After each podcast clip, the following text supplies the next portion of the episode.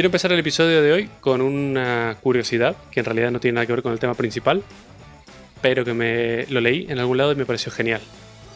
¿Sabes lo que es la radiación de fondo? ¿La de fondo de microscopio del espacio? Por ejemplo, esa misma. Sí, sí me suena. Vale. El nivel de radiación de fondo es una medida que lo que hace es indicar la radiación que hay en general en, el ambiente, en un, lugar en particular, ¿vale? Es como radiación ambiente. Y que no se debe a ninguna fuente eh, artificial que la esté emitiendo, ¿no? Es decir, como lo que hay flotando de, de radiación en el aire. Simplemente está ahí. ¿Vale? Una pregunta. ¿Es radiación nuclear o electromagnética? Eh, creo que es nuclear por lo que te voy a contar ahora en un ratito. Vale. Eh, de hecho, te aseguro que es nuclear, sí, es nuclear. vale. Es de la mala, dices. Es de la mala, exactamente. Bueno, ¿qué pasa? Que cuando queremos medir el nivel de radiación que hay en un objeto o en un lugar, tenemos un montón de aparatos muy, muy simpáticos que lo hacen. Que seguramente te suene el contador Geiger, ¿no? ¿Has escuchado eso? Sí. el, típico aparato de la Rusia de Chernobyl que hace un ruido como un clic. Sí. Que lo hace más rápido mientras más radiación hay. Es genial. De hecho, yo creo que sale en Chernobyl, ¿no? En la serie. sale en la serie, sale en un montón de juegos y no sé, es un aparato muy, muy simpático. Aparte en Chernobyl estaba ahí dando siempre al tope. Sí, claro, exactamente. Bueno, estos aparatos lo que hacen es, para simplificarlo muchísimo, ¿no? Es, eh, tienen un material adentro, que suele ser acero, un pedacito de acero, que es como su base. Y lo que hacen es comparar la radiación que tiene ese material con la que hay en el ambiente. Y en base a eso te dan la diferencia y te dicen esto tiene un montón de radiación o esto no tiene nada. ¿No? Em, hasta aquí la teoría está genial. Pero ha habido un problema en el mundo y es que en los años 40 descubrieron las bombas nucleares y empezaron a hacer pruebitas. Entonces reventaron un montón de bombas nucleares alrededor del mundo, las primeras de prueba. Eh, cerca de las pruebas estuvo Hiroshima. Y luego de Hiroshima, durante la Guerra Fría, muchos países, especialmente Rusia y Estados Unidos, como tenían el miedo de que se arme una guerra de verdad, empezaron a hacer detonaciones y pruebas con armas nucleares. ¿Vale?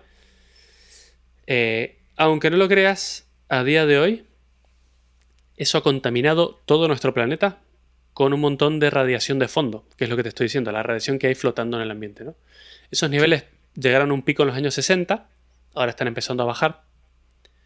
No nos afectan, de hecho, mientras veía este tema, eh, que no me acuerdo de los números, pero siempre que te comes un plato de comida, no me acuerdo cuál era la cantidad, pero ingieres un montón de material radioactivo que está flotando en el aire. Pero bueno, no es, no es tan nocivo. Eh, pero claro, culpa de esto y desde en adelante no queda acero limpio. ¿Por qué? Ah, Porque todo lo que hacemos de acero está hecho en una fundición. Y la fundición lo que hace es usar el aire eh, del ambiente para, para Exacto, para derretir el metal. Y claro, el aire del ambiente está contaminado con eh, radionucleoides, que se llaman, que es lo que genera la radiación, ¿no? Entonces, todas las cosas de acero que tenemos están contaminadas por radiactivas. Entonces, claro, si tú el material que tienes para usar de referencia dentro del contador Geiger o del, elemento de medición que estés usando ya está contaminado, no puedes tener una buena medición. O sea, ya tienes mal la base, ya tienes mal la referencia, ¿no? Claro. Entonces, la solución a este problema es un acero muy especial, que en realidad no es tan especial y ahora te voy a contar, que se llama Low Background Steel, que es como acero de baja conductividad de fondo. Es así es como se le llama en español. Y el Low Background Steel es cualquier objeto de acero que haya sido construido antes de las primeras detonaciones de las bombas nucleares en los años 40. ¿Qué te, parece? A ver, me parece difícil también. Claro, cualquier acero que haya sido construido antes, el nivel de radiación de fondo no era muy alto en la Tierra, hasta que empezamos a jugar con bombas nucleares, claro. Pero hasta los 40, todo lo que tengas de metal eh, vale como low background steel y es muy importante porque este acero hace falta para obviamente los medidores Geiger, eh, para satélites. Cualquier satélite que tenga que medir eh, radiación necesita este acero. Eh, telescopios, como lo has dicho tú antes. Lo que pasa es que los telescopios creo que son afectados por la radiación electromagnética, pero bueno. Bueno, Eh, para equipamiento médico y para un montón de cosas que necesitan muchísima precisión en las medidas, necesitamos este, esta este acero especial. ¿Y de dónde crees que es la fuente principal de este acero que es del, de antaño? ¿Se te ocurre? no tengo. A ver, te voy a decir una cosa por si acaso. Coches antiguos. Ehm, bueno, pero no lo tendrías en las cantidades que necesitarías. Ten en cuenta que los coches no, no tienen mucho acero, son aleaciones de chapa y... ¿Edificios antiguos? Bueno, no te vas a poner a demoler edificios para hacer satélites. Claro que sí, joder. Prioridades. Si yo te dijera, necesito low background steel en cantidades lo más grande que puedas y me lo tienes que traer. A ver si el problema no es ese. El problema es que seguramente de- dentro de la Tierra quede algo, pero cuando lo tenga que dar forma es donde la voy a cagar, ¿no? No sé. No, se me ocurre. no, no, tiene que ser cosas de acero que no estén hechos, porque si no, no puedes hacer el acero porque la- Claro. el aire ya está contaminado. Son cosas que ya estén hechas de acero, simplemente necesitas cortar un pedazo de ese acero y ponerlo en algún lado. Te juro que no sé. Barcos antiguos. Yes. ¿En serio? Pero, sí, le has dado. Pero naufragados. Ah, tú que te lo. Sí, la, la fuente principal de acero de low background steel son barcos naufragados que van a buscar, rescatan y obtienen todo el acero para este tipo de aplicaciones. ¿Cómo lo ves? Me parece loquísimo y muy bueno. Ahora, si recuperan el Titanic, tienen para años, ¿eh? Es como, como las ¿Qué, qué bolsas año de fue el petróleo. Titanic? Es que fue después de eso, ¿no? O sea, ya estaba contaminado el Titanic, ¿o no? Mm, no, el Titanic. ¿qué, qué- año fue? Titanic. Creo que se hundió en 1912 o algo así. Sí, 1909. 1912. Claro. o sea, antes Entonces, justo- sí, ahí tienen para rato. Claro, se hundió hace 108 años. Ahí es nada, chaval. Mientras sea antes de los 40, todo está bien. Si es que somos gilipollas, ¿eh? Te tengo que decir. A la que ponerse a lanzar bombas nucleares. Es que. Es que a mí me parece raro que no nadie sepa, ni yo sabía de estas cosas. O sea, las, las implicaciones que tiene a largo plazo las cosas que hacemos, no las tenemos en cuenta casi nunca. Totalmente cierto. Por curiosidad, ¿vale? Que esto mucha gente está teniendo dudas y el otro día lo vi en un vídeo de YouTube que lo explicaban muy bien. Hay una diferencia entre radiación nuclear, que es este caso, y radiación electromagnética, que es la que utilizamos para el teléfono, el wifi, el, el microondas, ¿vale? Sí. Y, mm, aun- o sea, no son perjudiciales las electromagnéticas, ¿vale? No, de base no son perjudiciales. Es cierto que si metes el- la mano en el microondas, pues estamos hablando de unas cantidades de, de radiación electromagnética súper hardcore, pero ya está. Pero en principio, de normal, no atraviesan tu piel. Sí, no está demostrado que, que hagan ningún problema, no está demostrado que sean cancerígenas, la gente tiene miedo del 5G. No estoy diciendo que no lo sean, solo que no hay estudios concluyentes que digan Claro. que llevar el móvil en el bolsillo te deje estéril, por ejemplo. No hay Ahora, en, en cambio, lo que habla Matías de radiación electromagnética, o sea, nuclear, es muy jodido. Esa es mala, mala, mala, mala. Esa es muy mala. De hecho, la radiación del microondas no es que te haga nada especialmente. O sea, lo que hace es que al pasar a través de tu cuerpo, hace vibrar las moléculas de tu piel y las hace que friccionen unas contra otras y se calientan. Así es como funciona calentando la comida, pero como si tu mano fuera una hamburguesa, básicamente, no pasa nada. Efectivamente. Y la nuclear, no, la nuclear te jode absolutamente jode los, eh, núcleos de, de los átomos. O sea que por eso no es agradable. No. Y por eso la gente se deshace como en Chernóbil. Exactamente. cutres, por cierto. Bueno, Vale. Bueno, y volviendo al tema principal, que era de lo que te, te venía a hablar hoy, en realidad, es un tema que me vengo planteando hace mucho tiempo. Y, y es cuántas veces te he dicho que me gustaría irme a vivir lejos de, de la ciudad. Me puedo hartar de las veces que has dicho eso y las veces que no has hecho nada de gracia. Nada al respecto, ¿no?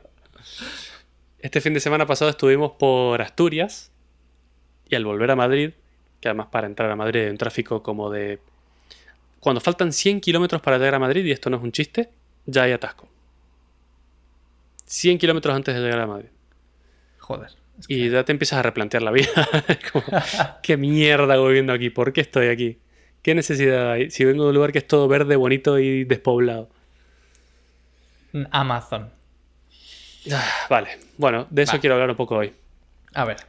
Mis motivos principales por los que me molesta vivir en, en una ciudad grande es, para empezar, vivimos apilados, literalmente apilados, como si fuéramos un, un gallinero o una cosa así, en cajas de zapatos. Cualquier ruido, yo escucho a mi vecino roncar cuando duerme por la noche, No me jodas. te lo juro. Hostia, macho, no podríamos ser vecinos. Es que no sé, no lo entiendo por qué queremos vivir así. No sé, no quiero saber nada, no quiero ni ver a mis vecinos. yo. A ver, tú sabes que hay gente que el ser humano es sociable, ¿no? Ya, De ese es base. el problema. Que que, claro, que partes de un problema de tuyo propio, de que no te gusta. Sí, en parte sí, pero, pero... A ver, yo no digo cortar con la sociedad al 100%, pero tampoco vivir en un edificio que en 20 metros cuadrados y para arriba hay un millón de personas. No, no sé. Me molesta tener poco espacio, realmente. Porque a mí me gustan, tengo muchos hobbies y me gustaría tener un espacio donde tener un mini taller o hacer cosas. Ahora mismo lo tengo en una habitación que es donde, si viene algún invitado, debería dormir. No va a poder dormir, te lo digo ya, porque no entra. Eh, y me, me- me molesta mucho darme vuelta y pegarme con una cosa y darme vuelta para el otro lado y pegarme con otra y tener que... No sé. Necesito espacio. Y ese espacio incluye un jardín. Donde yo poder hacer mis asados, que es muy importante. Donde Claro, tener alguna mascota. Donde tener un árbol. Y que no sea el mismo jardín que de los otros 50 vecinos que viven en mi comunidad. Que sea el mío. Donde yo pueda tomar sol en pelotas. Que Ah. ni tomo sol ni lo hago en pelotas. Pero que si lo quiero hacer pueda porque es mi jardín. Pero cabrón, si va a parecer que ibas, no sé, que tuvieras una pantalla en el jardín ahí de lo blanco que estás. Eh, otro motivo es que las ciudades están súper saturadas. Eh, yo, yo vivo en Madrid, tú bueno, en la, en la que vives tú no, no es una gran ciudad, es más alejado, Hmm. Pero la que vivo yo es una locura total. Hay millones y millones de personas en un espacio muy pequeño, llenando los transportes públicos, todos amontonados en oficinas. Después no queremos que pasen pandemias, pero bueno, ahí estamos. Eh, generando tráfico, montones y montones de tráfico que puedes estar detenido en el coche 10 minutos sin que se mueva, contaminando todo, que desde Madrid... O sea, ahora se ven las montañas desde aquí, porque, por la pandemia, pero antes yo me acuerdo que no se veía absolutamente nada, porque está tan contaminado todo que tuvimos que empezar a poner límites de velocidad y de coches, porque había tanta contaminación que, que no se podía vivir, los niveles ya estaban... La Unión Europea dijo, hey, a ver si nos ponemos las pilas y dejamos de contaminar todo. El estrés que todo esto genera, de tener que ir apurado a trabajar y que llegas tarde a una reunión porque hay tráfico, es, es una estupidez, no tiene ningún sentido. Estás diciendo que no con la cabeza porque no, no te pasa. A ver, eh, no, pero porque lo del estrés me parece una excusa. Cabrón. No es una excusa.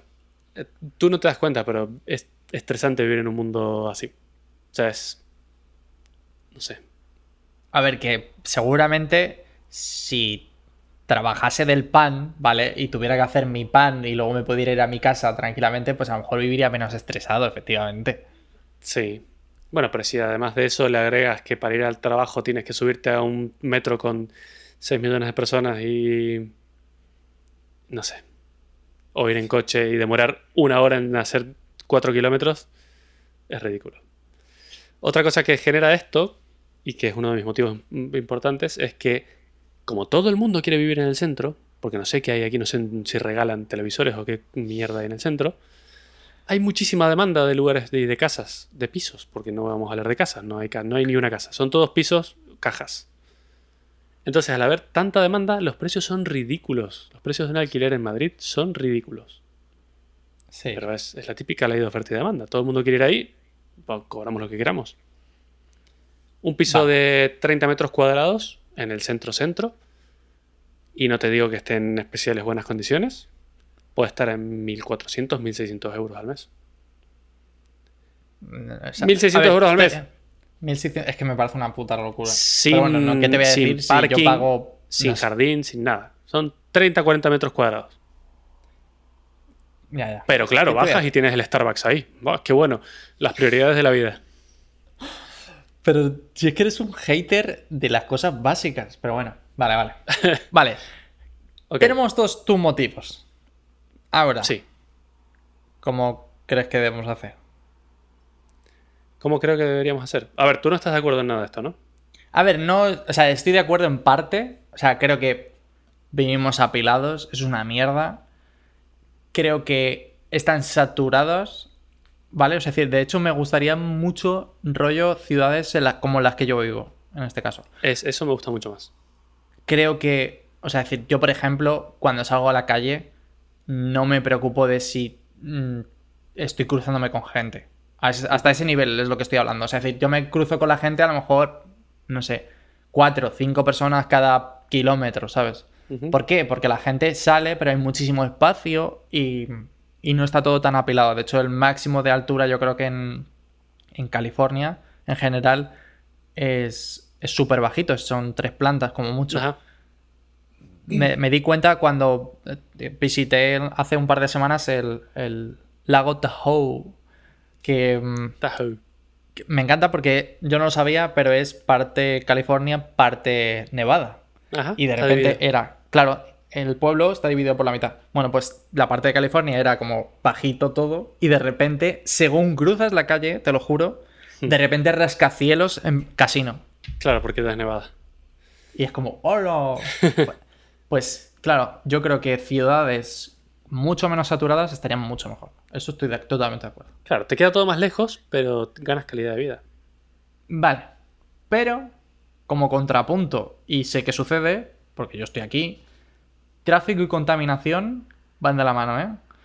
Porque si quieren más espacio, la gente para ir a trabajar o para ir donde sea necesita coche. Y aquí Sí. se arman la de Dios es padre. Pero la de Dios es padre, te digo, ¿eh? Sí, sí, sí. Bueno, esto viene un poco a lo que quiero hablar un poco también más adelante, y que es que, pensándolo un poco, he hecho una pequeña lista de motivos de por qué todos queremos vivir en la ciudad. O, bueno, todos quieren vivir en la ciudad, porque yo no me incluyo. Vale, a ver, cuéntame. El motivo principal, y que me parece lo más deprimente y triste de la humanidad, es que es- hay que vivir cerca del trabajo. Me parece deprimente y triste porque tu trabajo no es tu vida o no debería serlo. O sea, tú trabajas para poder hacer las cosas que te gustan, no, no sé. Es verdad que tienes que ir todos los días, Hmm. pero no me, no, no me gusta que ese sea el motivo principal de vivir como el culo toda tu vida, la verdad. Totalmente de acuerdo. ¿Vale? Pero pasa Eh, más tiempo en el trabajo que en tu casa. También es verdad, también es verdad. Pero ya que estamos, para eso tengo una casa bonita y el poco tiempo que paso en mi casa no estoy deprimido encerrado en una caja. ¿Qué te Vale. parece? Me parece Vale. cojonuda como idea. Si fuese rico sería la hostia. Vale, es que no, te- no debería ser rico para poder vivir en una casa normal. No estoy pidiendo Este- una mansión. Vale, vale, vale. Vale. Otro motivo, y que va de la mano del anterior, los empresarios, porque son dinosaurios de, no sé, que nacieron en el, antes de que el metal esté contaminado, eh, incluso a día de hoy, con la pandemia y con todo, siguen afirmando que hay que estar presente en tu puesto de trabajo para ser eficiente. Tienes que estar ahí sentado las 8 horas o las 9 horas mirando a la pantalla. Si no, no estás trabajando. Cuando en realidad no hay una cosa que se ha demostrado más en esta pandemia que la gente trabaja mejor y más desde su casa. Y lo han dicho todas las empresas, la mía incluida. Me lo creo. Pero una cosa curiosa que ha pasado, que sepas que en mi empresa eh, hay gente pidiendo ir a la oficina. Sí, y en la mía también. ¿Sabes quiénes ¿Estamos son? locos o qué? No, Los padres. exactamente. la gente que tiene niños pequeños, sobre todo. Porque no pueden trabajar en casa, supongo. porque es una locura absoluta, claro. Ahí tengo compañeros de trabajo que, que estamos en una reunión y se escuchan gritos desgarradores de fondo. Son los niños jugando y cosas así. O sea que no se puede.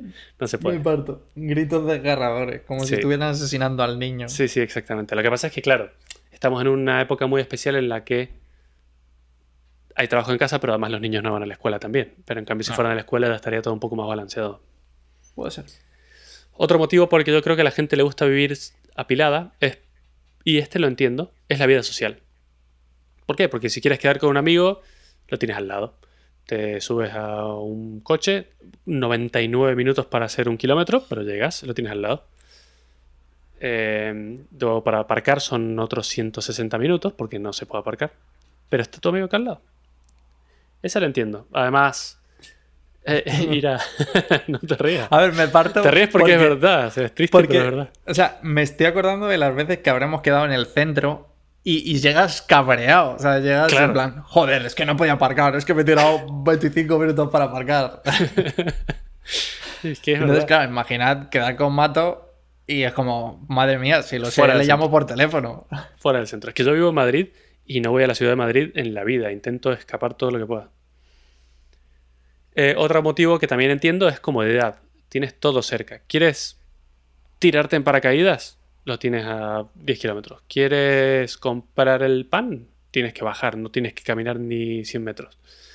Eh, ¿Quieres pedir algo a Amazon? Lo tienes al día siguiente. La vida social y la comodidad son los dos motivos por los que realmente lo comprendo.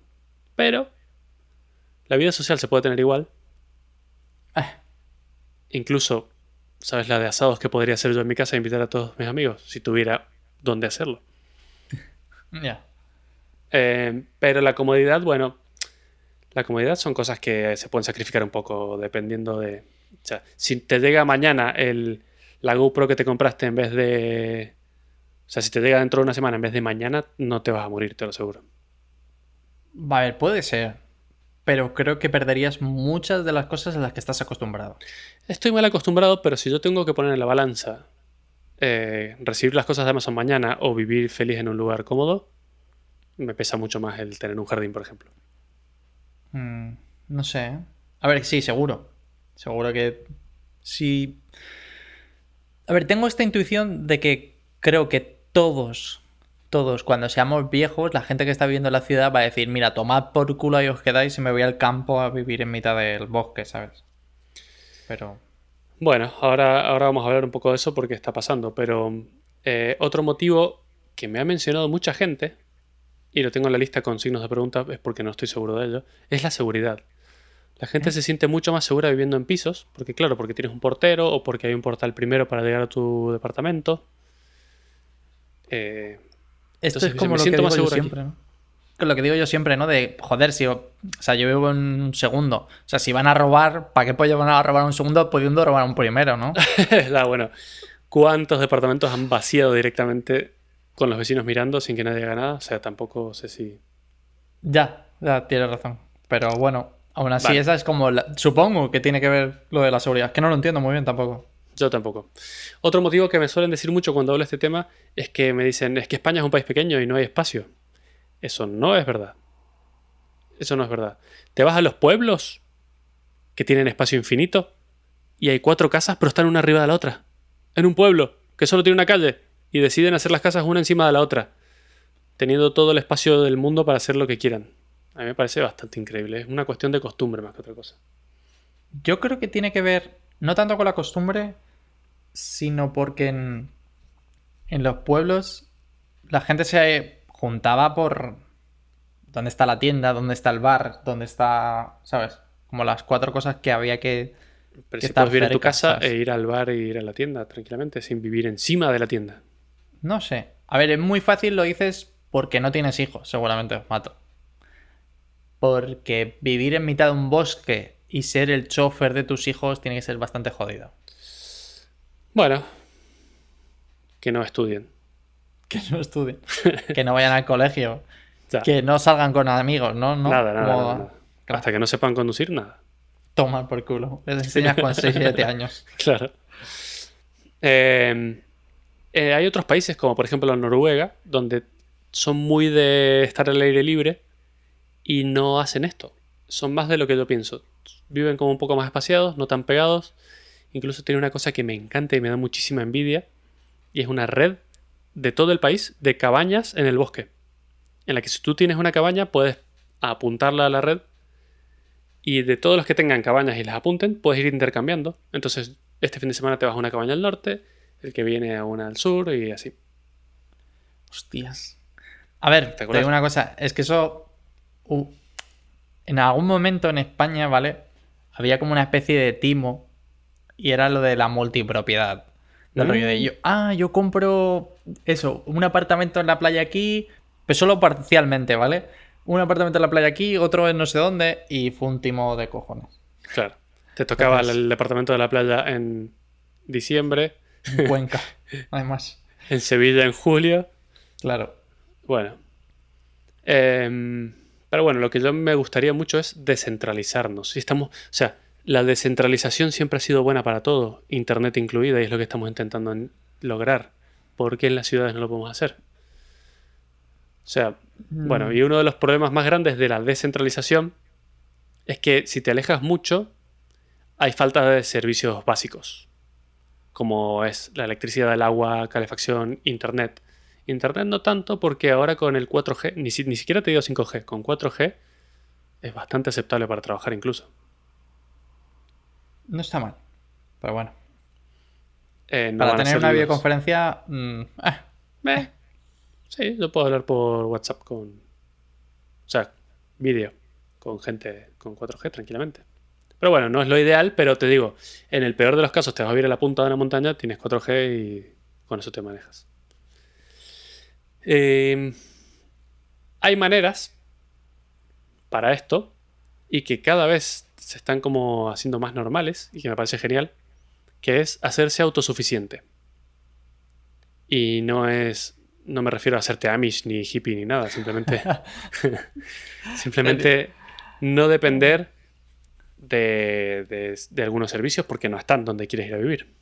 me gusta más la idea de hacerme Amish. sí. Esto se llama vivir off the grid en inglés, que es como fuera de la grilla o, o desconectado, por decirlo de alguna manera, ¿vale? Ujú. Esto se puede hacer, incluso hay como, por ejemplo, hay muchas veces en las que puedes irte a vivir a un sitio que haya luz, pero no tengas agua.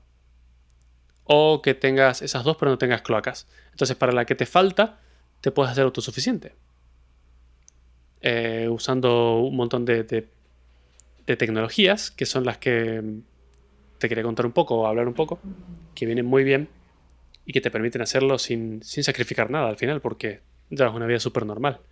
Lo que pasa es que vivir off the grid hay como un amplio abanico de, de posibilidades. Puede ser un extremista que solo come lo que cultiva en su mini huerta y solo come lo de sus animales y solo eh, recicla todo lo que hace y, y ya está. Y hay híbridos también, como te digo, puedes usar la luz de la red eléctrica, pero el agua de un arroyo o el, no sé, cosas del estilo. Más, menos extremas. Hostia, me parece complicado. A ver, o sea, la parte del, de la electricidad, factible, ¿no? A día de hoy con paneles solares más em, el molino de viento, Sí, exactamente. es más que suficiente, ¿no? Eso es, hay energías renovables, la electricidad, por suerte, es una de las que te da casi todo, porque, por ejemplo, en base a la electricidad puedes tener la calefacción, puedes tener el agua caliente, puedes tener, o sea, el, horno, las hornallas, todo puede ser eléctrico ahora mismo, ¿no?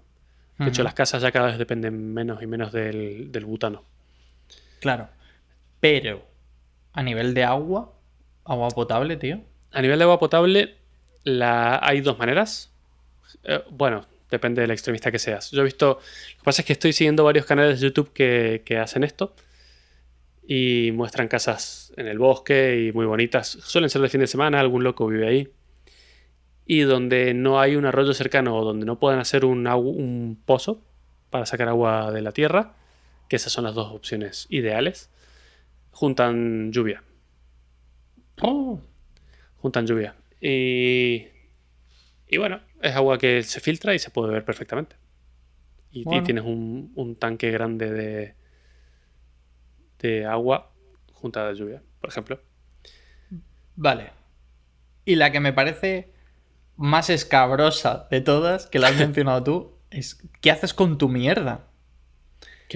Eh, vale. Los, vamos al abanico de nuevo. Los extremistas hacen unos baños de compost, que Oh, no tiene que ser muy agradable. Y luego hay que vaciarlos, porque es como un hueco en el suelo donde haces todas tus gracias.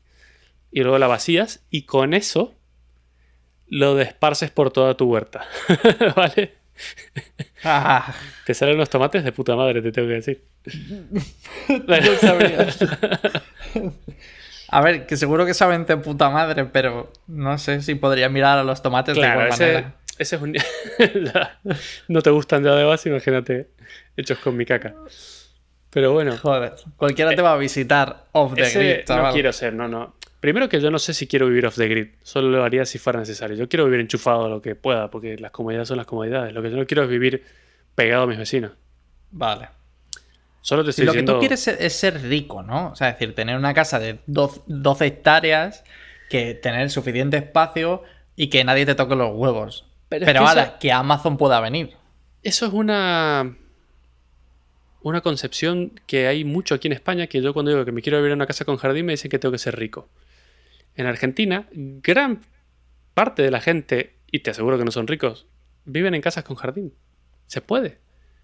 Sí, pero yo hablo de Madrid, claro. Es decir, tú. O sea, por juntar las dos cosas, ¿no? De juntar la comodidad de estar Sí, en bueno, no se puede tener todo, no se puede tener claro. todo. O sea, es decir, para juntar esas dos cosas. Pero es que yo tampoco sí que hay que sé ser si rico.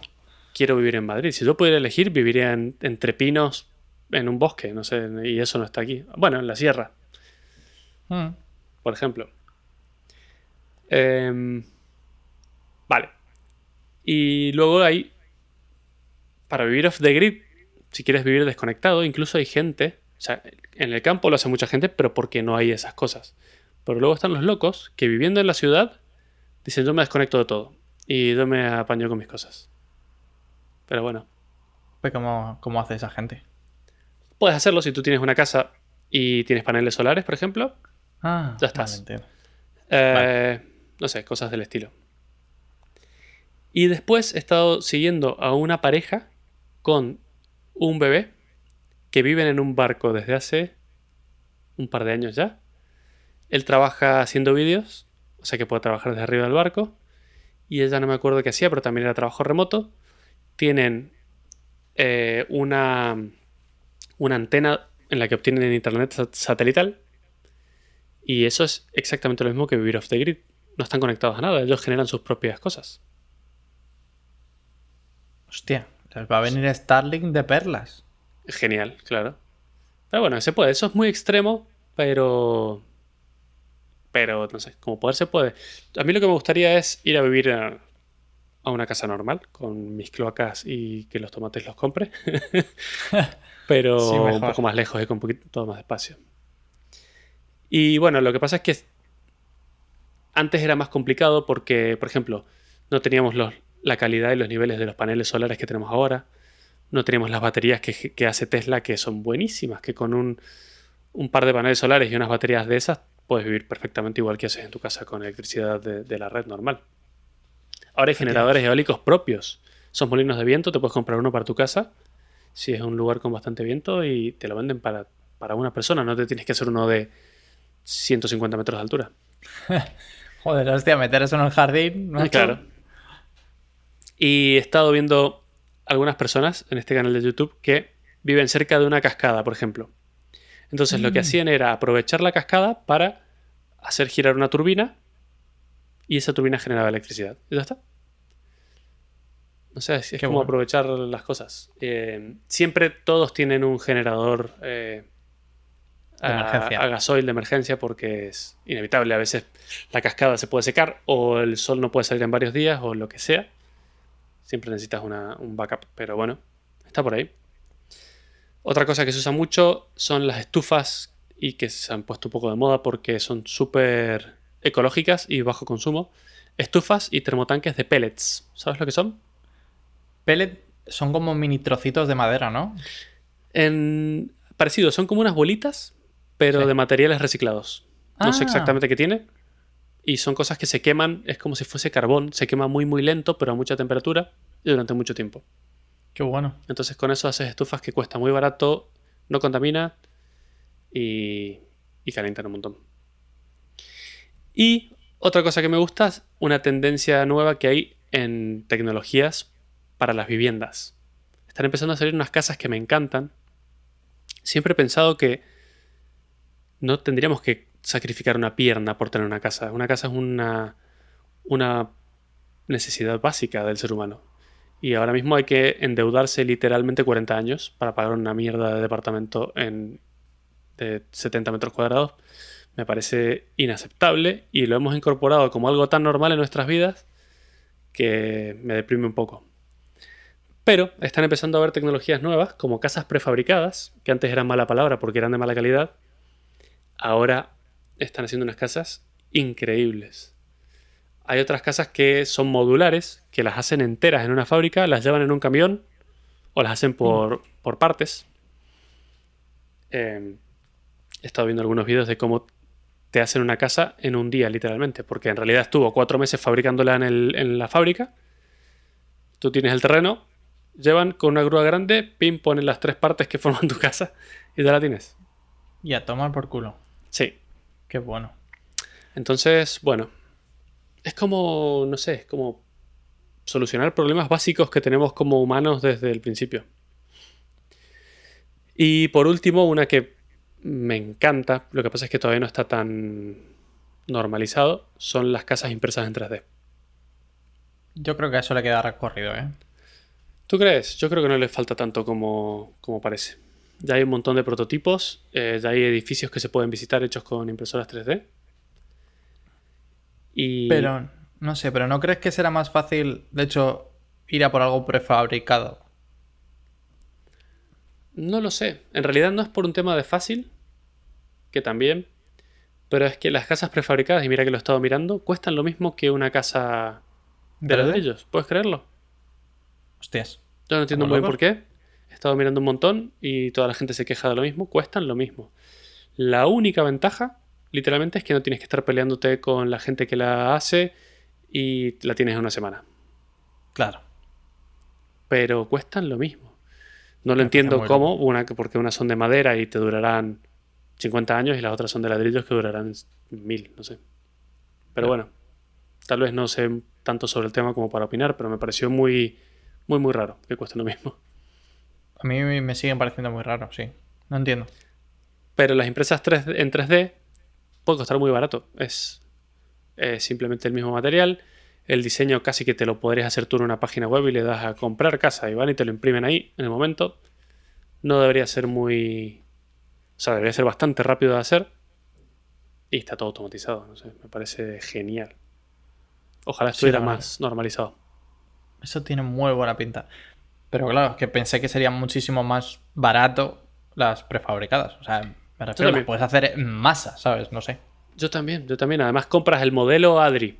Claro. Y, las tienen hechas en masa, pero te cuesta lo mismo a saber. Se supone que son unos materiales buenísimos de no sé qué historias, pero. No lo sé. Huevos, pero es que no, no voy a preferir nunca una prefabricada a algo que pueda construir. Ya, pero es que una construcción te puede demorar un año de estar peleándote con toda la gente que la va a fabricar. Yo creo que ese es el punto fuerte. Mm, por curiosidad y hay anécdota sobre esto, me encontré el otro día en la página web que compré el escritorio que tienen venden un despacho portátil. bueno, portátil, eh, prefabricado. Qué bueno. Tienen ahí un. no sé, es un despachito donde te entra el escritorio, la silla y poco más, pero como que tiene su techo y todo como para montarlo en el jardín para que no te moleste nadie. Es que esto encaja exactamente con lo que te iba a contar ahora, y es que, claro, ahora está todo el mundo trabajando desde casa. Y, hay gente que no tiene, volvemos a lo mismo, no tiene espacio para, para trabajar desde ahí tranquilamente. Entonces, si tienes un poco de un jardín, puedes ponerte un mini despacho en el que te alejas de todo. Y otra, otra curiosidad, otra anécdota, es que cuando estaban mirando para, para comprar las Oculus Rift, las, las gafas de realidad virtual, Estaban preocupados los de Oculus con las ventas en Europa porque la gente no tiene espacio donde ponerlas. O sea, necesitas, eh, no sé, dos metros por dos metros para jugar y la gente no tiene dos metros por dos metros libre de casa en Europa en general. Me pasa a mí, ahora mismo las tengo guardadas en un cajón porque no tengo dos metros por dos metros para jugar y no vivo en un departamento especialmente pequeño comparado con, con la normalidad. Entonces es triste. Pero bueno, ahora en la vida post pandemia, si es que se puede llamar post porque ahora está volviendo, pero vamos a ver. The new norm. sí, la nueva normalidad. Q3. La gente ahora pasa mucho más tiempo en su casa y se ha dado cuenta de que su casa es una mierda. ¿no? Porque antes venías solo a dormir, porque salías del trabajo y te ibas a lo de un amigo, te ibas al bar a tomar algo y aquí venías a dormir y ya está. Pero estando aquí dentro todo el día y viendo que, que, que es muy pequeño, que no hay ni dónde salir a respirar, mucha gente está buscando casas en los alrededores de las ciudades. Todo el mundo se ha puesto en campaña y esto yo lo vengo pensando desde antes de la pandemia, pero ahora todo se les ha dado por lo mismo. Entonces están todos intentando salir, ¿eh? No soy el único ahora mismo. No eres el único loco.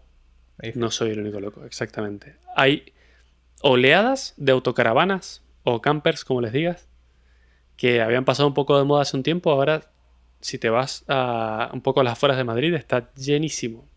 Llenísimo. Que me encanta a mí. O sea, me parece genial. Me alegra. Hay algunas super premium, ¿eh? Pero claro que cuestan. Sí. Y luego tienes algunas que son bastante simples, que son como la Volkswagen California, que me da mucha envidia, que es muy pequeñita. Es una, una furgoneta que ni siquiera llega a ser una autocaravana. Y eso te sirve para irte un fin de semana donde quieras. Em, pero bueno, yo creo que esta pandemia ha traído un montón de cosas buenas. Además, o sea, sin ver las malas, la gente se está empezando a dar cuenta que ya no hace falta vivir aquí encerrado. Y que ahora, como puedes trabajar desde donde quieras, mientras tengas internet, te podrías vivir a vivir a cualquier parte. Efectivamente. Entonces, bueno, para mí hay una luz al final del túnel que a lo mejor nos permite darnos cuenta como humanidad que no hace falta ser tan idiotas y vivir tan apretados. No hay necesidad. Pero no crees. A ver, esto ya como idea del futuro, ¿eh? Si eso pase, si eso pasa, las ciudades no se irán a tomar por saco. No, siempre van a estar ahí, porque siempre va a haber un centro. Sí, siempre, van a, siempre va a haber un centro donde, incluso en los pueblos lo hay, o incluso en las pequeñas ciudades hay un, un sitio donde vas a comprar cosas, donde vas al cine, donde vas a. Eso siempre va a estar. No me preocupa mucho. Más me preocupa los pueblos que están abandonados ahora mismo. Hay un montón de pueblos abandonados en España porque toda la gente ha ido migrando hacia la ciudad, a la ciudad, a la ciudad, a la ciudad y dejando pueblos abandonados.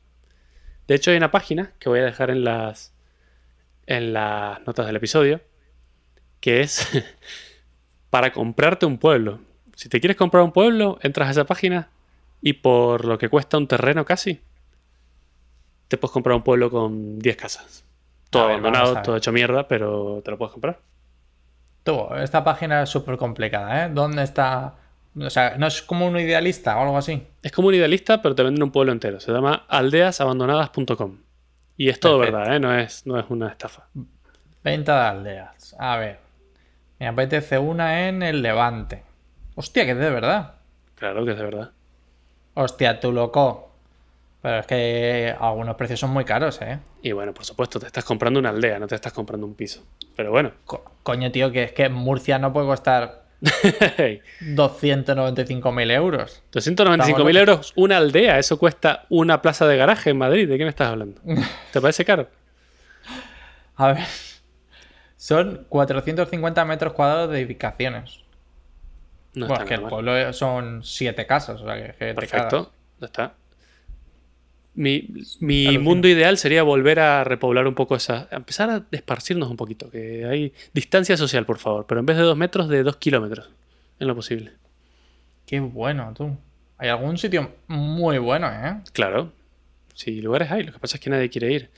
Y lo que pasa es que, como nadie quiere ir, es como una bola que se va haciendo más grande porque si más gente quisiera ir, habría más panaderías, habría más supermercados, habría donde comprar cosas, habría servicios.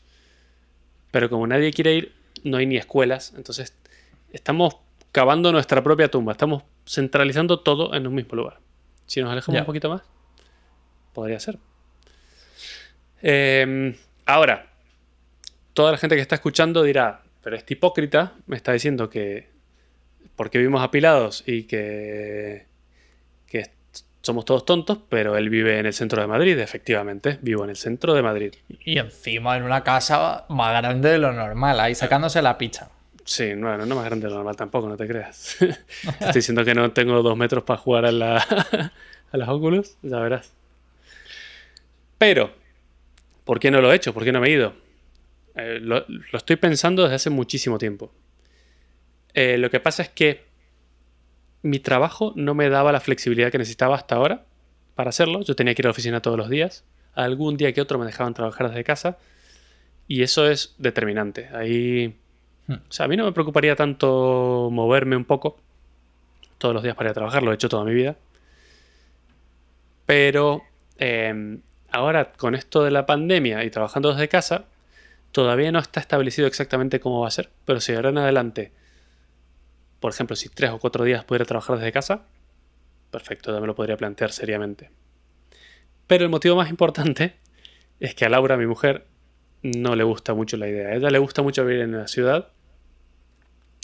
Eh, su mayor miedo es perder o reducir drásticamente la vida social que tiene, que tenemos con amigos. Nosotros nos juntamos mucho con amigos, eh, quedamos a cenar y es verdad que nos queda muy conveniente porque está todo cerca.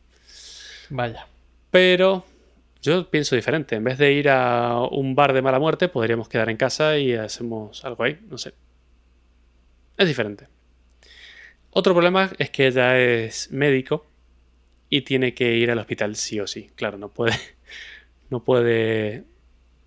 Ella trabaja en urgencias y no puede atender urgencias por Zoom. Hombre, por poder. Entonces. Cose- cósete bueno. esta herida tú. Cósete ahí. Entonces, bueno, ese es un, un problema grande. Eh, y otra cosa que me dice es que, y estoy bastante de acuerdo, más o menos, es que para cada etapa de la vida hay una, una cosa. Y que ahora, como somos jóvenes, deberíamos vivir aquí y ya cuando seamos viejos nos vamos a vivir al campo. Claro. Mira que no puedo estar más de acuerdo porque te describe la perfección. Eres, eres pie joven ya. Soy viejo joven, sí tengo cosas de viejo, no, no, me, no me preocupa aceptarlo. Claro, claro. Yo- Pero está bien. Yo, si por mí fuera, viviría en el campo solo. O sea, yo he estado mirando terrenos en los que no pueda ver a los vecinos. No quiero verlos. O sea, no es que. no es que con mil metros cuadrados. O sea, mil metros cuadrados me vendrían genial. Pero tengo vecinos por todos lados, no los quiero ver. O sea, tú quieres el hecho de, de poder poner árboles y no verlos, ¿no? Levantarte y decir, estoy solo. Exactamente. Y que si el vecino hace una fiesta, yo no lo escuche. Y que si yo hago una fiesta, el vecino no me escuche. Y que seamos todos felices. Privacidad, tranquilidad y, y hay lugar para todos en realidad, solo que no lo queremos.